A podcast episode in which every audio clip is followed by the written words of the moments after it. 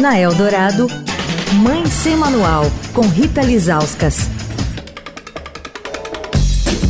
Olá, gente. Mãe Sem Manual começando a semana. A gente vai falar sobre sono e a relação do sono com o celular e as mídias sociais. Com a gente, a médica Sandra Dória Xavier, que é otorrino e também pesquisadora do Instituto do Sono.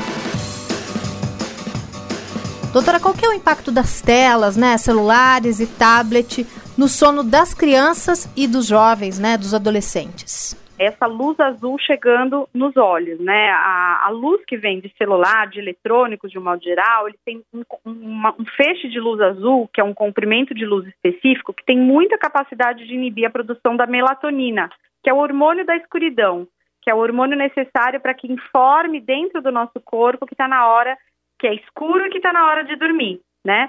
Então, primeira coisa, você ao estar conectado a uma rede social, a mídias sociais, é você estar tá com essa luz chegando no seu olho e com isso impedindo a adequada informação interna para o seu corpo. E a segunda coisa importante também é que na realidade você ao estar tá vendo muitas mídias sociais, o TikTok, Facebook, WhatsApp, enfim, isso instiga, isso acelera o, o, cérebro. É infindável, vamos dizer assim, é infindável a vontade de você continuar vendo. Isso libera a dopamina, que é o hormônio antagonista, vamos dizer assim, à melatonina, que é o hormônio da escuridão. Então você está acelerando o teu cérebro num momento pré-sono, né? E isso uh, já está demonstrado que aumenta a chance de você ter menos aprofundamento no sono, menos tempo total de sono, mais chance de você ter alterações mentais por conta disso.